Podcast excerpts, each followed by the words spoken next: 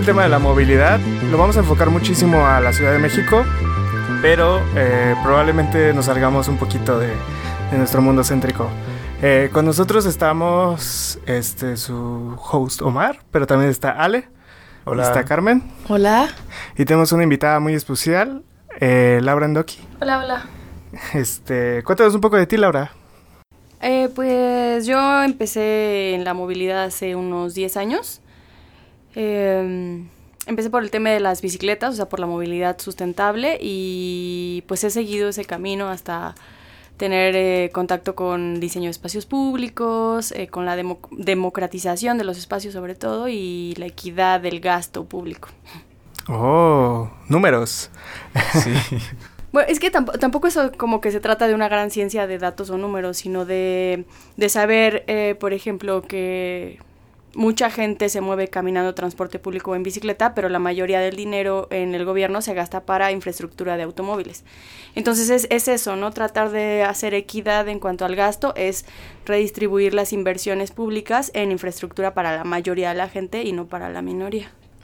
Sí, se trata como de hacer ciudad para para los ciudadanos y no solo para el, puñado de gente como, como más privilegiada o con más ingresos. ¿Te refieres a nuestro mundo céntrico burbuja con esa Roma? La burbuja. Claro. Que por cierto estamos transmitiendo desde ahí.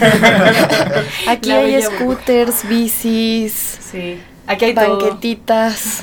Sí, si quieres te puedes subir una ratita al parque. Del Parque de México una ratita. Una en cada pie. Justo estamos aprovechando el... Tenemos estos problemas de qué hacemos con las bicicletas y qué hacemos con los scooters, qué hacemos con los coches sobre todo, ¿no? Sí, bueno, un poco yéndonos un poco hacia atrás porque es como bien fácil te- este, leer este contexto en el que estamos, no, se están equivocando, este, lo están haciendo súper mal, pero, o sea, sí, sí, sí, hay, mm, estamos en un proceso de aprendizaje, pero antes, o sea, hace dos administraciones, eh, era CETRAVI, y CETRAVI era Secretaría de Transportes, y Secretaría de Transportes no involucraba a peatones ni a ciclistas, solo se enfocaba en autos. Entonces ha sido un cambio paulatino que hoy ya Semovi integra bici pública, integra este el análisis del espacio peatonal. Entonces sí hemos tenido un gran avance, es cierto que estamos atrasados, pero bueno, al menos vamos avanzando con todo y los errores que se cometen. ¿Atrasados con respecto a qué? ¿O quiénes? Eso, eso es una súper pregunta, porque atrasados respecto a tal vez Europa, no somos Ámsterdam, este, tampoco No, somos na- Japón. nadie es Ámsterdam, ¿no? Pero en, en Latinoamérica somos un país que los demás países admiran las cosas que hacemos en movilidad. Es interesante eso, porque justo hay una amiga, Rocío Vázquez Landeta, la mamá de Mateito, que está en Ámsterdam y dice eh, así de, a ver, güeyes, es un mito que, o sea, sí es una ciudad ultra ciclista, pero todos van por donde quieren y nada está organizado. Y yo sí creo que en la Ciudad de México y como ciclista los últimos seis años está hay mucha más infraestructura y hay orden, o sea, es como de, aunque la gente igual le vale y a- va donde quiere, como que las vías están indicadas para que solo vayan en un sentido, el reglamento dice que tienes que ir en el sentido de la vialidad, que no puedes ir en banquetas, que fue justo el error ortográfico o lo que sea, el error de dedo. Pero sí creo que, como dice eh, Laura. Laura, estamos, estamos avanzando positivamente. O sea, eso de respecto a quién o respecto a qué, pues sí. O sea, tenemos muchos retos todavía, pero yo creo que es más de mentalidad más que de infraestructura. Es más la gente la que no se quiere subir a la bici o la que no cree que es un medio que le va a permitir llegar bien a su trabajo. O, O que tiene estos prejuicios de voy a sudar. Es como mm, sudas diario. Eres humano, o sea, de la Hasta única manera en la que. O sea, de hecho la más. única manera en la que no sudes es estando metro muerto. metrobús. Y no quieres De estar hecho. muerto, ¿no? Es, que es normal. O ese, ese- ese tipo de prejuicios como de.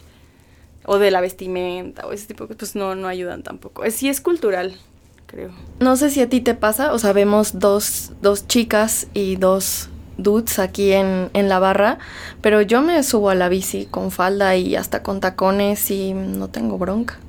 O sea, igual sé que no es lo más ortodoxo, lo más práctico, pero pues mientras la falda tenga como un corte en A, Tenga puedes amplitud, ir mientras perfectamente mover, en sí. ella sin ningún problema.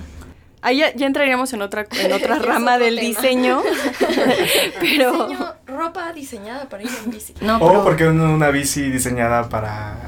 Para ir en vestido. Es que, es que en general, como la ropa de las mujeres, eh, hay, hay cierta rama de la ropa para mujeres que es la más elegante, que es totalmente incómoda y no te Pues, permite así. moverte. ni caminar. Ajá, no puedes ni caminar, entonces ya. Por eso decía que ese ya es otra rama. Sí, es para otro episodio. Vamos a hablar de los bolsillos de los pantalones. sí. Claro. No, aparte siento que como hombre, o sea, ir vestido completo como para ir a una boda también debe ser incomodísimo en bicicleta. O sea, tienes como el saco, la corbatita, todo apretado. Pero ahora lo que me gusta de todo esto es que si bien estamos en una burbuja, seguimos siendo como ese conejillo de indias. O sea, son los lugares donde se atreven a tirar los scooters y a ponerlos en la calle y ver, a ver, bueno, no quieres sudar porque vas en bici, pues usa un scooter. Claro, y que estamos súper abiertos a nuevos medios de transporte como alternativos, o sea, como es ese caso de los scooters, que es, o sea, la, la propuesta llegó antes de la regulación, ¿no? Y, y la Sí. mayoría de las La mayoría de los cambios sucede así, ¿no? Sí, y la mayoría de las personas la adoptamos. Y bueno, al menos yo soy un usuario super strong de, de los scooters eléctricos porque me parece una buena alternativa, en mi caso, a Uber o a los taxis. Yo debo decir que antes los odiaba mucho porque mi mayor defensa de la bici es que hace que te muevas, entonces por ende ayuda a activar tu cuerpo y mantenerte sano. Entonces yo decía, esta cosa solamente te hace más más huevón, Vamos a terminar como en Wally. pero Todos pero o sea, sillas. después lo probé y me gustó. Pero sí creo que, que justo es bueno que haya más alternativas, como que la gente se va atreviendo más a usar diferentes cosas, pero, pero sí, mi, mi problema con el scooter era no te mueves.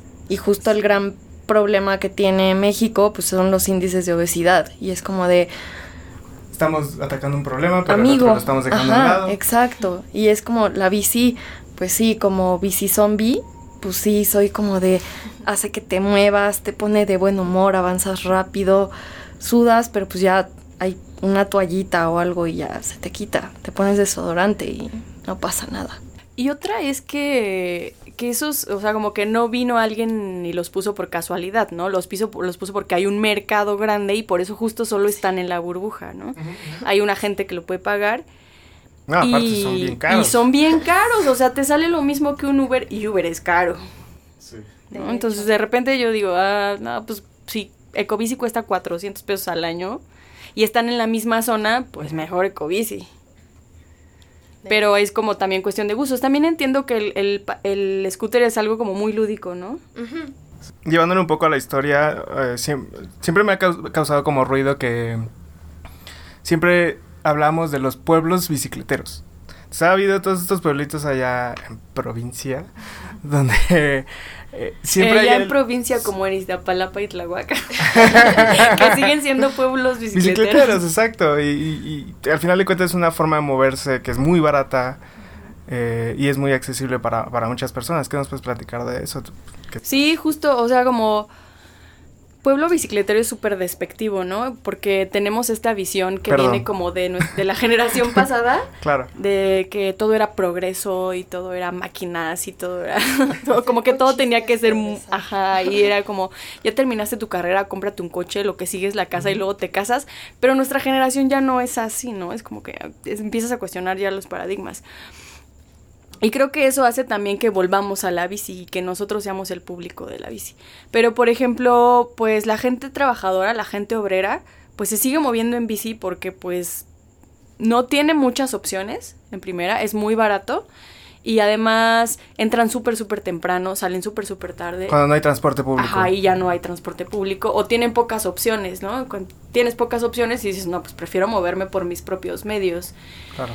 Entonces, eh, en ese sentido, también la bici es una forma de democrat- democratizar la ciudad y, y eliminar un poco esas clases sociales en la calle y en la práctica. Por ejemplo, eso pasa en el paseo dominical, ¿no? Que el- en el cierre dominical de reforma, que se llama ujú. Muévete en bici, este, que va, va cualquiera, en cualquier tipo de bici, y todo el mundo es súper feliz.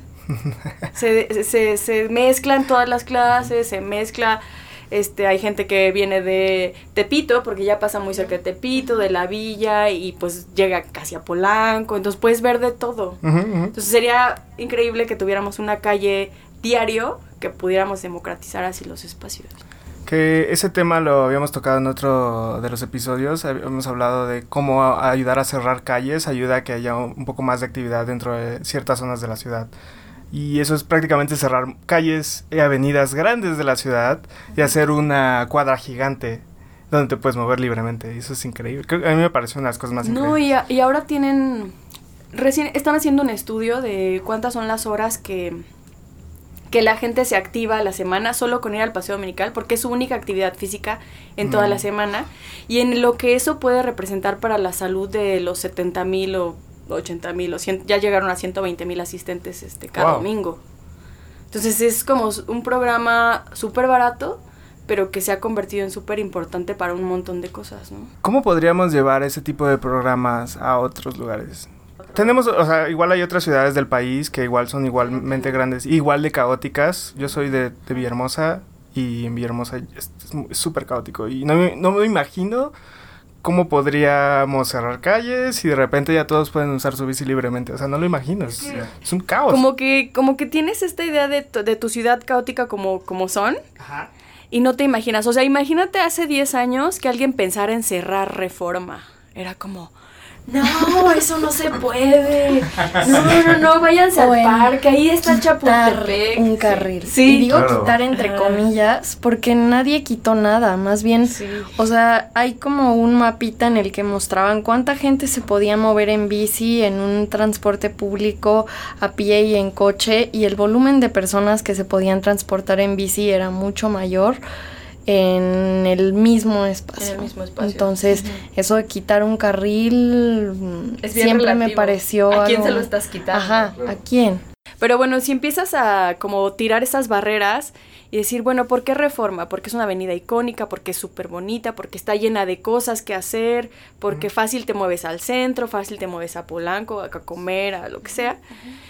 Entonces se trata como justo de decir, bueno, eh, tener la voluntad política, porque es un programa que no cuesta mucho dinero. De verdad es, es, es, es, relativamente barato porque ya lo tienes todo. Tienes a los, a los policías de tránsito que te ayudan a cerrar, necesitas un staff más o menos chiquito. De hecho, hay una guía hay una guía de las ciclovías recreativas de las Américas que te dice cómo diseñar la ruta, cuánto tiene que medir, quién tiene que participar, cómo tienes que hacer las gestiones. Y ya hay como un montón de ciudades que participan en hacer esta guía para facilitar que nuevas ciudades se unan a estos programas. Pero, pero eso es un proceso iterativo también, o sea, lo que teníamos hace cinco años, ¿cuánto lleva el, programa de Covici, por ejemplo? Lleva... ¿Seis, siete años? Diez, creo que ya, ocho, nueve años. Sí, sí, sí, ya, lleva Nueve, nueve bueno, pero lo que era en aquel tiempo, cuando lanzaron, y habían ciertas estaciones en ciertos lugares, y ahorita ya se expandió a un montón de delegaciones, slash alcaldías, slash lo que sea que ahora. Eh, pero, pero al final fue un proceso iterativo, a lo que las oportunidades que ya tenemos actualmente en la ciudad, igual eh, hace cinco años no lo eran, ¿no? Sí, o sea, yo creo que es mucha voluntad política, y poner el dinero donde, o sea, en esos programas. Donde tendría que ir, ¿no? Sí, o sea, no construyas un segundo piso, ya este, haz, algo para mejorar la ciudad. Tiene muchísimos beneficios, o sea, puedes reactivar la economía en ciertas zonas, porque ves que a veces se pone como gente a vender cositas, y es, creo, súper fácil de aplicar en cualquier ciudad de la República. Yo lo, por ejemplo, yo soy de una ciudad pequeña, entre comillas, de, de Saltillo, Coahuila, y hay una... Eh, una iniciativa similar que sucede igual los domingos en que en las calles. Y la verdad es que antes la ciudad era súper plana y súper pensada solo para moverse en automóvil, pero se resignifica la avenida todos los domingos. Entonces ves gente paseando sus perritos y en bicicleta y en patines y, y gente vendiendo paletitas. Así se vuelve otro otra ciudad completamente. Y, eso puede aplicarse a cualquier parte, cualquier ciudad, país, pueblo, lo que sea. De hecho, en, en Brasil, no recuerdo en qué ciudad de Brasil, tienen este un cierre que pasa por un segundo piso. Y se llena. O sea, la gente dice, ah, voy a ir a correr porque pues está como de subida, bajada. O sea, tampoco importa tanto qué calle. Digo, es importante que sea una calle icónica para que tenga mucho éxito. Pero. Sí, primero que sea bombo y platillo, ¿no? Como de Sí, entrada. ya exacto, luego lo vas ajá. expandiendo en otras partes. Hay una estrategia también. Pe- Pero es como si tuvieras agua, ¿sabes? La gente es como le das espacio y ¡fum! lo llena. Claro. Porque dice, ah, pues tenemos falta de parques, falta de deportivos, ¿sabes? De, de- tenemos déficit de eso. Sí, yo creo que ahorita vamos a ir a una pausa, pero yo creo que regresando vamos a poco a platicar de eso porque yo creo que no es un rollo de un día o dos, creo que hay unas soluciones que pueden ser permanentes. Pero bueno, eso lo hablamos en un, en un ratito más y regresamos.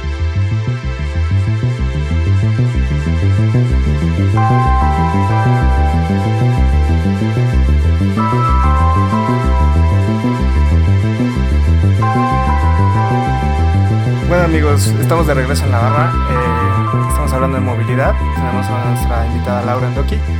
Eh, y bueno, nos quedamos en el rollo de la planeación. Y tenemos una duda muy grande que es ¿cómo rayos hace la planeación y cómo diseñas planeación? Bueno, es que... una pregunta muy sí. pero- Sí, pues sí puedes irte tan atrás como quieras, ¿no? Porque, por ejemplo, puedes decir que, que puedes hacer un plan de movilidad para una ciudad, ciudad que está mal planeada, ¿no? O puedes decir, no, no, no, hay que reorganizar la ciudad, pero pues eso sería una tontería, porque no, no, ya no lo puedes hacer, está construida como está y hay que hacer las soluciones para, para como está ya. No, no la puedes tirar y volver a hacer. Este... ¿O sí? Ah. Thanos. eh. La gran España. Ah, mira, es un gran ejemplo, un caso de estudio.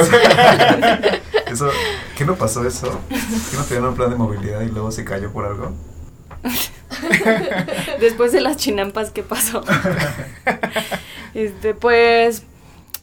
O sea, recién en la Ciudad de México no hace mucho se están haciendo planes de movilidad, ¿no? Primero se hacían como muy parchecitos, como de, ah, pues hay que poner una ciclovía por ahí. Y esa va a ser, este, significativa porque va a visibilizar a todos los ciclistas, no sé, por ejemplo, Reforma, ¿no? Y que además está llena de gente que trabaja eh, en las oficinas y así, ¿no? Bueno, decías, ok, eso fue icónico, pero ¿y ahora? Y ahora que tenemos, que generamos nuevos ciclistas y que el paseo dominical trajo nueva gente, que le cambió el chip y, y empezó a probar la bici, este, que, ajá, ¿qué vamos a hacer? ¿Cómo les vamos a resolver ahora lo que ellos nos están demandando y cómo vamos a seguir avanzando? Entonces, ah, por ejemplo, la UNAM hizo el año pasado, publicaron el año pasado junto con la SEDEMA el Plan Bici, que justo es un esfuerzo grande acerca de cómo vamos a planear las siguientes, los siguientes pasos en la ciudad. Y es, está súper interesante porque ellos hicieron un modelo en el que analizaron las poblaciones por AGEPS de, de toda la ciudad y analizaron como las líneas de deseo. Las líneas de deseo es como si tú fueras en bici de aquí a, no sé, a la delegación, a la alcaldía de Cuauhtémoc, ¿por dónde te irías? ¿Cuál sería tu mejor ruta para irte? Considerando seguridad, el clima, la sombra, los cruces, la velocidad y todo esto, ¿no? Sí, lo primero que hago es preguntar en Twitter. Ajá.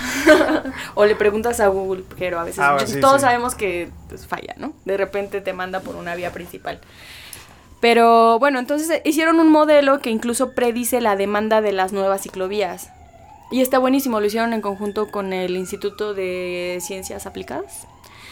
Eh, lo hizo el Instituto de Geografía y sacaron un documento como base en el que recomiendan cuáles son las ciclovías que hay que poner, los biciestacionamientos donde deben ir, eh, porque para moverte en bici no solo necesitas ciclovías y o carriles eh, bus bici, sino necesitas también dónde vas a dejar tu bici a donde llegues, este y no sé, bebederos, o sea, otro tipo de equipamientos que tal vez ni siquiera hemos pensado todavía porque no hemos llegado hasta O sea, eso ayuda a mejorar la infraestructura.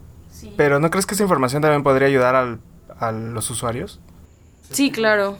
O sea, de hecho la guía es descargable y la puede está sí, está descargable. Bueno, ahorita creo que están migrando todos esos documentos que antes eran de la CEDEMA, los están migrando a Semovi y hay algunos links rotos, pero sí es, es pública la información. O sea, cualquiera que, que quisiera aprender, que quisiera meterse más a esto, es todo es información pública. Porque Eso sí está imagino padre. a más o sea, usando esa información para mejorar su tra- traqueo de rutas. Se imagina, o sea, Sí. estábamos hablando de que Maps te da una ruta con una avenida principal que no necesitas irte por ahí, pero Sí. si tuvieras información realmente le podría servir para generar una ruta mucho mejor. O Citymapper o otras aplicaciones que se Sí, encargan de eso, ¿no? Sí, sí, Mo- Movit y otras que hay. Y ahora, bueno, eso fue la administración pasada. Y ahora la nueva administración tiene ya un área específica de planeación de la infraestructura de movilidad sustentable. Que es la primera vez en toda la historia que tenemos un área de planeación para eso. Muy fan de la nueva este, No, no, administración. no, no, ¿eh? no Yo. soy tan fan. Ah, ya, ok. Yo, yo soy muy fan de la nueva administración en lo personal. Lo sigo a la JUS y a... Andrés Layuz, La JUS y al, al otro... al- pedestre, Rodrigo Díaz. Rodrigo Díaz, lo sigo en Twitter y me parece muy interesante lo que, lo que están trabajando. De hecho, es como de la nueva generación, es como una nueva forma, no sé si de gobernar, porque pues, no sé si están gobernando. Yo creo que Es- sí, ¿sabes por qué? Porque es como ellos vienen de, de la academia y de ser un poco activistas de este tema y ahora están gobernando, es decir, ahora están del otro Les lado. toca del otro lado, claro. Donde está la restricción presupuestal y donde tienes que pelearte con los demás para poder sacar los proyectos. Y tengo entendido que ellos vienen de, justo como dices, de, de la- de este lado donde ellos eran mismos activistas. Y ahora, pues las mismas personas con las que ellos convivían antes, ahora pues los están pues presionando, ¿no? O sea, como mismos ciudadanos que somos, los presionamos para dar un buenos resultados, ¿no? Y se enfrentan al problema directamente y tienen la oportunidad de resolverlo, ¿no? Que está bueno, creo que como ciudadanos es, es nuestra labor presionar y decir, bueno, ok, esa es la decisión que tomaste o que tomamos juntos y explícame por qué y, y todo esto. Sí, este, y bueno, podemos pasar un poquito más a soluciones. Creo que una de las soluciones, y estábamos platicando un poco en el intermedio de eh, algunas cosas que hemos visto allá afuera, hay un tema muy actual que es el, el rollo de las eh, eh, calles completas. Sí, calles completas. Que Sí, es, es, un, es un término justo que habla de la democratización de los espacios. Significa que si vas a intervenir una calle, por ejemplo, es lo que hace Metrobús, o que al menos se supone que tendría que estar haciendo. este, tú metes una línea de transporte masivo para atender una demanda que existe y al mismo tiempo tienes que mejorar cruces peatonales, accesibilidad universal. Accesibil- accesibilidad universal significa que cualquier tipo de usuario de la calle la puede, puede acceder a ella, pues, silla de ruedas, con bastón, eh, carriolas, eh, es- eso, es, eso es universal, ¿no? Porque estás pensando ya en todos y no solo en el que va a trabajar de 8 a de la mañana a 7 de la noche. claro. Este, y tiene que tener ciclovías, este, velocidades reguladas, eh, que las calles alimentadoras también. Por ejemplo, no puedes tener una calle completa que la velocidad máxima es 50 kilómetros por hora, por ejemplo, y tener una vía que alimenta, o sea, una calle que alimenta esa vía de 80, ¿no? Mm. O sea, como es un análisis pues de vialidad, de seguridad, de O accesibilidad. sea, no cualquier calle podría estar calificada para hacer una vía completa. Más bien tenemos que hacer que las calles, construir calles completas. De las calles que ya tenemos, tenemos que construir calles completas. Sí, expliquemos un poco el rollo de las calles completas. Creo que no está, no está claro, al menos para los escuchas. Eh, viene de lo que era, por lo que leí, de los años, de los eh, principios del siglo pasado, donde eh, no teníamos todavía coches por todas partes, más bien teníamos carretas, habían peatones por todas partes, había gente en bici, había in- los primeros coches, ¿no? Entonces todos funcion- funcionaban dentro de la dinámica de la misma calle, ¿no? Y tenían su propio caos, ¿no? Con su propio caos.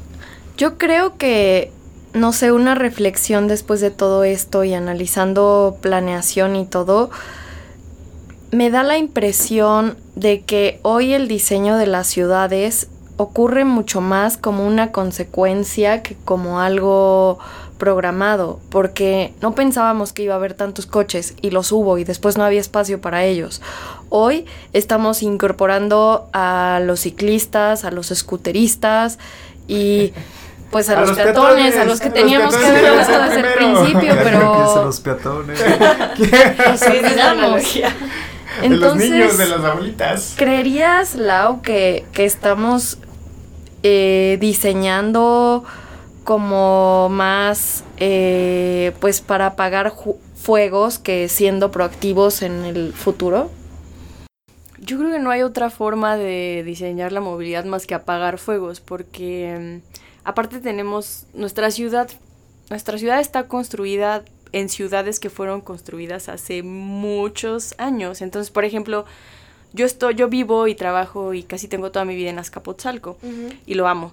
Este, Azcapotzalco tiene un montón de calles chiquititas de, pla- de- de- se llama traza de plato roto, O sea, porque es como si aventaras un, un plato y como se rompe es así, o sea, tienen vueltas, callejones, son, ajá, porque así estaban hechas las ciudades prehispánicas. Ajá. Y entonces ese es un barrio súper, súper antiguo, entonces no podrías tampoco quitarle eso porque es parte de su identidad, de su historia. Coyoacán también tiene en el centro eso, ¿no? Sí. Digo, también tenemos lo que decíamos de Ciudad Neza, que como fue una ciudad construida pues más moderna, digamos, es como perfectamente cuadrada, tiene como la salida súper amplia. Creo que esa es la parte proactiva, ¿no?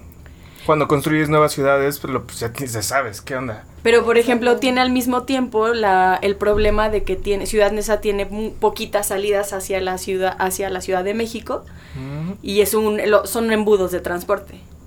Y aparte súper está densamente poblada, la gente la pasa mal cuando viene para acá. Sí, creo que el problema es que hay demasiadas cosas a considerar. O sea, yo creo que cuando planearon esa, esa, esa ciudad no pensaban en la salida de esta misma, ¿no? O sea, como que el enfoque era muy acotado, muy Hasta que se encuentran con el problema y apagan Claro. el fuego. O como O sea- ciudad satélite, ¿no? Que querían que la gente este, viviera, trabajara, estudiara, dormiera y dormía ahí. Y no pasó porque... la- Uy, ¿cuántas no hubieran Sí. así en todo el país? Y Claro. creo que hoy están haciendo lo mismo con Carso y sin embargo no, Sí. o sea, pensando en nuestro mini círculo Polanco, Roma, Condesa, Centro, veo que están haciendo eso en la zona de Carso o lo llamado Nuevo Polanco, pero realmente la gente, bueno, la gente de a pie, como se podría decir, no vive, no trabaja ahí, o sea, la gente de ahí viene de lejos y entonces, ¿cómo crees movilidad? A mí, me, a mí me, me, me llegó una pregunta con todo esto que estábamos diciendo. ¿Qué pasaría si tuviéramos un espacio totalmente blanco? ¿Cómo lo diseñaríamos? ¿O cuál sería la forma ideal de diseñarlo? Pensando en el futuro y pensando en el presente. Pues primero, yo creo que hay un gran error cuando en los equipos de diseño y de diseño de movilidad y de ciudad y todo esto son solo arquitectos y urbanistas. Uf. O sea, yo sé. Desarrollador. yo- aparte yo trabajo con todos ellos, ¿no? Entonces... eh, Shots fired. Sí, sí, sí. No, no voy a poner esto en No redes. quiere no, ver sí. el mundo Sí lo he puesto, sí lo he puesto. Este, o sea, porque no... Muchas veces hay un ego de diseñador que es que con el diseño lo voy a resolver todo. Y no, o sea, no puedes des- resolver los problemas económicos por los que existe el ambulantaje con un diseño. ¿no? Eso es algo súper profundo, que tiene que ver con muchas cosas. O no puedes, este, no sé, poner una vía rápida en medio de un pueblo que tiene tres fiestas patronales al año. Wow. ¿No? Porque tu diseño no encaja con la comunidad. Y cuando no encaja con la comunidad, pues la- lo va a rechazar y va a tener un proceso de maduración muy largo o simplemente no, no va a prosperar. ¿no? Como La en gente Cars. lo va a usar de otra forma. Como en Cars que se muere en el pueblo. Sí. Mis ejemplos Sí. de Pixar. Sí, ¿no? Entonces creo que necesitamos primero equipos multidisciplinarios. O sea, necesitamos psicólogos, sociólogos, sociólogas, Totalmente de acuerdo, este, sí. Economistas, antropólogas, antropólogos. O sea, Entre más complejo el problema, necesitas más mentes que estén Claro. to- tocando el problema de diferentes formas. sí. Sí, sí, eso es como yo lo... Porque tampoco es como que, no sé, no tengo una respuesta de si tuviera un papel en blanco, cómo lo haría. Lo que yo trataría de hacer es integrar a todos los miembros de la Sí. comunidad y decir, bueno, ¿qué necesita desde el niño de tres años que apenas este medio se mueve en la calle o no lo dejan salir porque es muy peligroso, hasta una anciana que, que va con andadera, ¿no? Pero tienes que empezar por algo, ¿no? Exacto. Sí. Por ejemplo, en nuestro proceso de diseño normalmente comenzamos con la persona que es más importante, a la que le, le interesa más lo que estamos diseñando. Y por ahí comenzamos y luego vamos a lo demás. Pero en este caso... Es que en ¿quién- este caso creo que es más complejo, ¿no? Sí, porque hablaríamos del peatón, Pero el peatón implica diferentes personas, ¿no? Diferentes tipos de personas. también. Ajá, exacto. Es como por ejemplo cuando se construyó la ciudad de así del el boom industrial, la ciudad se diseñaba para los hombres en edad productiva que necesitaban moverse de su casa a su trabajo. White man. O sea, en nuestro caso no sé si todos son Bueno, brown men. es el típico chaparrito morenito que somos todos y todas. Este, pero sí, justo es como que no tienes un, un target muy específico, sino al revés, tienes que diseñar Sí. como para toda una comunidad. Claro. Entonces tal vez, tal vez, por ejemplo, por ahí sería diseñar eh, en función de las necesidades del más vulnerable. sé, eso es, es como una forma. Exacto. O sea, la gente que se mueve en silla de ruedas o la gente que se mueve en una andadera, o sea, Los niños, claro. los, los niños, o sea, incluso las mamás que van con carreolas. El ejemplo más claro, como, o sea, cruzar una avenida de ocho carriles, un niño, pues lo tienes que cargar al final, ¿no? Sí, porque ni siquiera, o sea, ni siquiera el semáforo te alcanza en sus, en sus pasos cortos porque tienen otra velocidad. Este, por ejemplo, las señalizaciones que tenemos en la ciudad están hechas para coches. ¿Por qué? Porque están hasta acá arriba, para que están hechas están hechas para que tú las veas como desde una distancia súper larga a cierta velocidad. Tenemos muy poca señalización peatonal y luego menos para niños y o ancianos, ¿no? Porque los niños leen a una altura distinta y los ancianos pues tienen una capacidad visual también distinta a la nuestra. Exacto. Pregunta, la- ¿ya estamos haciendo esfuerzos para cubrir todas estas necesidades? Yo creo que todavía no llegamos hasta ahí, por ejemplo, hasta la señalización, pero... Pero, es que nunca se va a acabar, ¿no? O sea, siempre Sí, va a haber un nuevo sí, siempre, problema que sí. atacar, un nuevo fuego que atacar. Y por ejemplo, no sé, o sea, ya pensando como en lo que decías, y en el futuro, es como, bueno, y si en el futuro, no sé, los autos flotan y todas estas, estas cosas que parecían súper lejanas, pero que ya no son tanto esto de los vehículos que se, que se manejan, Manejan solos. solos. O sea, entonces, ¿qué vamos a diseñar para eso, no? Sí, esos vehículos fueron pensados para la, la mente de los 70s, 80s, de que tenemos que seguir en, en un vehículo. Pero en realidad tienes una nueva tecnología que está pensando en todo lo que hay a su alrededor y funciona solita, entonces ¿cómo podríamos usar esa tecnología para mejorar cierto tipo de transporte? Tal vez no se aplica a los coches, tal vez se aplica al, al metrobús. Sí, o tal vez a, dentro de las bodegas industriales, o no sé, ¿no? Pero quién sabe. Y si los intereses económicos llegan, hacen que llegue a la ciudad, ¿qué vamos a hacer? No sé, los o sea, malditos otras- intereses económicos. Sí, la economía está detrás de todo. entonces. Este mundo Esperemos- capitalista. Esperemos en unos 10 años tener el prole- un problema similar que vemos hoy de re- este reglamento de autos autopilotados. Porque nos va a alcanzar en algún punto la, la prosperidad de la tecnología, como pasó en los 70s, 80s, en el que de un día a otro las personas ya tenían acceso a un automóvil y entonces las ciudades ya no estaban diseñadas para ello porque se pensaban en el- y tuvieron que y- cambiarse todo, y hubo Claro. una transición. y se tuvo que pavimentar y, y to- y todo lo que procede, ¿no? Y, y- y diseñar dónde poner, por ejemplo, gasolineras, que eso Hmm. se nota en, en la- en las autopistas de, la- de las, pues, del país. O sea, ¿qué pasará cuando tengamos autos eléctricos que no necesiten gasolineras? ¿Qué, qué va a pasar allí? ¿O qué pasaría si ordenáramos la ciudad para que todos este, viviéramos cerca de nuestro trabajo? ¿no? Que tú Uy, pudieras ir caminando, corriendo o en bici. Pero bueno, eso es como un tema que sí está más atrás, porque parece que la movilidad solo está resolviendo otra vez sobre los problemas que ya tenemos de cómo está la ciudad diseñada o no diseñada. Claro, porque al final la movilidad es un problema actual. No, la movilidad es, un problema del momento.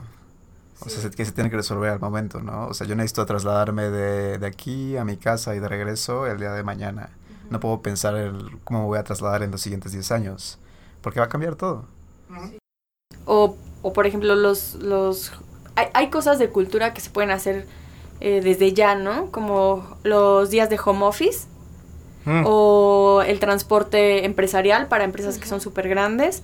Las o también, consecuencias de todo ese este- tipo de decisiones que tomarían las compañías. Ajá. O, pues, o los horarios escalonados, ¿no? Es como, a ver, ¿por qué todos entran a las 9 de la mañana? o sea, si de todos modos salen a las 6, 7, 8, 9, 10 de la noche, ¿por qué no tenemos horarios escalonados para medio repartir el tránsito? Esto puede jugar en, en contra también de la movilidad sustentable porque pues habría como pareciera que hay más espacio para coches y eso hace que la gente compre más coches. La dicotomía. Pero bueno, sí, sí, exacto. Ya no sé qué estoy diciendo. Muchas cervezas en la barra, pero es normal. La barra siendo la barra. Sí, sí, o sea, eh, hubo un tiempo en el que yo vivía, mm, ya poniendo como un ejemplo más este, exper- experiencial, y hubo un tiempo en el que vivía 10 minutos caminando de mi trabajo. Me parecía increíble, era algo inc- eh, me parecía Sí. impresionante. Pero luego detecté que eso no me ayudaba mucho porque ahora tenía como cierta ansiedad de que tenía que llegar a mi, a mi casa o tenía que llegar al trabajo y tenía que caminar esos 10 minutos lo más rápido posible. Luego perdí, perdí mi tiempo de donde podía escuchar música y relajarme y pensar en tontería y media. Eh, perdí mi tiempo de leer un libro.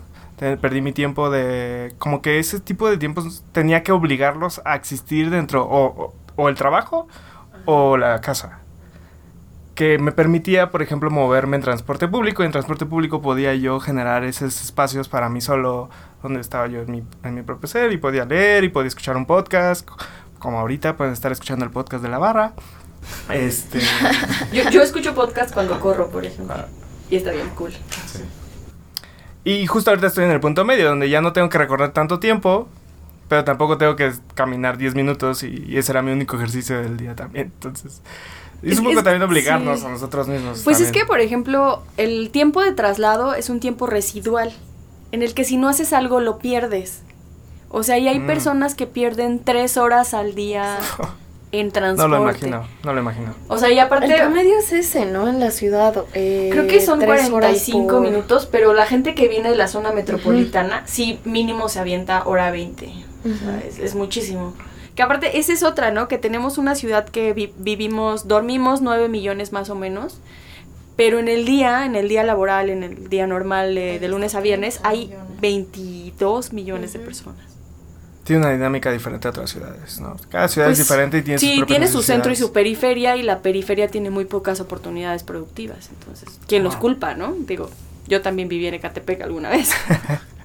ay, lo que decías de leer y eso, pues sí, lo ves como tiempo residual y entonces tratas de aprovecharlo, aunque no todos podemos aprovecharlo. Por ejemplo, la gente que va a Chimalhuacán en un camión bueno, ahora ya hay Metrobús, pero que va súper apretado en un camión. No, estás ahí como. No, no tienes chance. Aparte, no puedes ni sacar los audífonos por miedo a que te los roben. O sea, ni escuchar música ni leer. Entonces. Eh, Vamos a decir hashtag burbuja cada vez que ese tipo de cosas. o sea, lo que está bueno es tener opciones para decidir, creo. Cuando todos podemos tener la opción de decir, ah, este, bueno, hoy quiero caminar. Y me voy a echar media hora o 40 minutos, pero yo quiero caminar. O no, quiero tomar el metrobús. O no, me voy a ir en bici. O bueno, hoy me voy a ir en taxi porque quiero llegar temprano, porque quiero, no sé, cocinar, leer, escuchar un podcast. Y por ahora eso es un privilegio. Exacto, eso es un privilegio de hashtag la burbuja. de la burbuja. Sí me lo estoy tomando.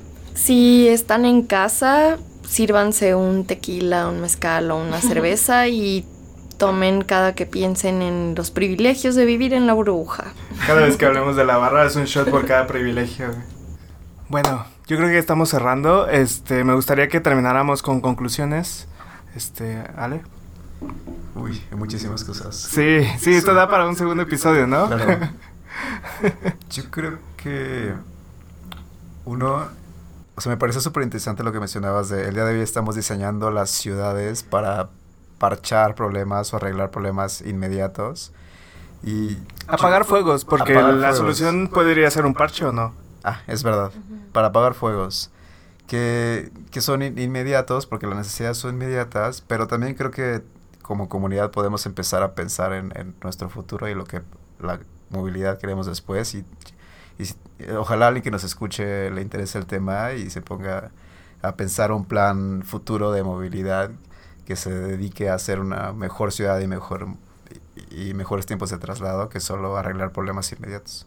Yo creo, o sea, continuando con esa idea, creo que las ciudades, o sea, la urbanización y el diseño de la urbanización ha sido a golpes, eh, apagando fuegos pero también creo por el otro lado que nos ha servido para reapropiarnos de las ciudades. Hoy vemos iniciativas como el ciclotón o como las ciclovías o como la llegada de los scooters como una forma en la cual los pedestres se reapropian del lugar que siempre debió ser de ellos.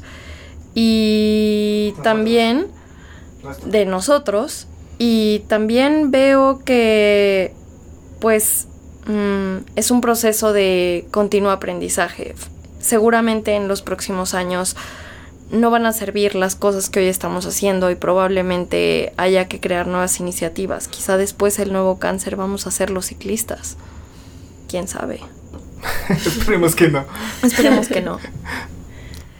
Pues Lau. sí, yo creo que es un proceso de continuo aprendizaje y justo concuerdo con lo que dice Carmen, que es una oportunidad, ah, o sea, como aprovechemos el caos para apropiarnos de la ciudad cada vez más y hacer cosas, ¿no? Como de, pues por ejemplo, ustedes hace- hacen este podcast o no sé, salir a la calle y, mm, no sé, pintar avioncitos para que jueguen los niños, yo qué sé, o sea, hay por ejemplo una iniciativa que me gusta mucho que se llama Vaivén, que pone columpios por todos lados.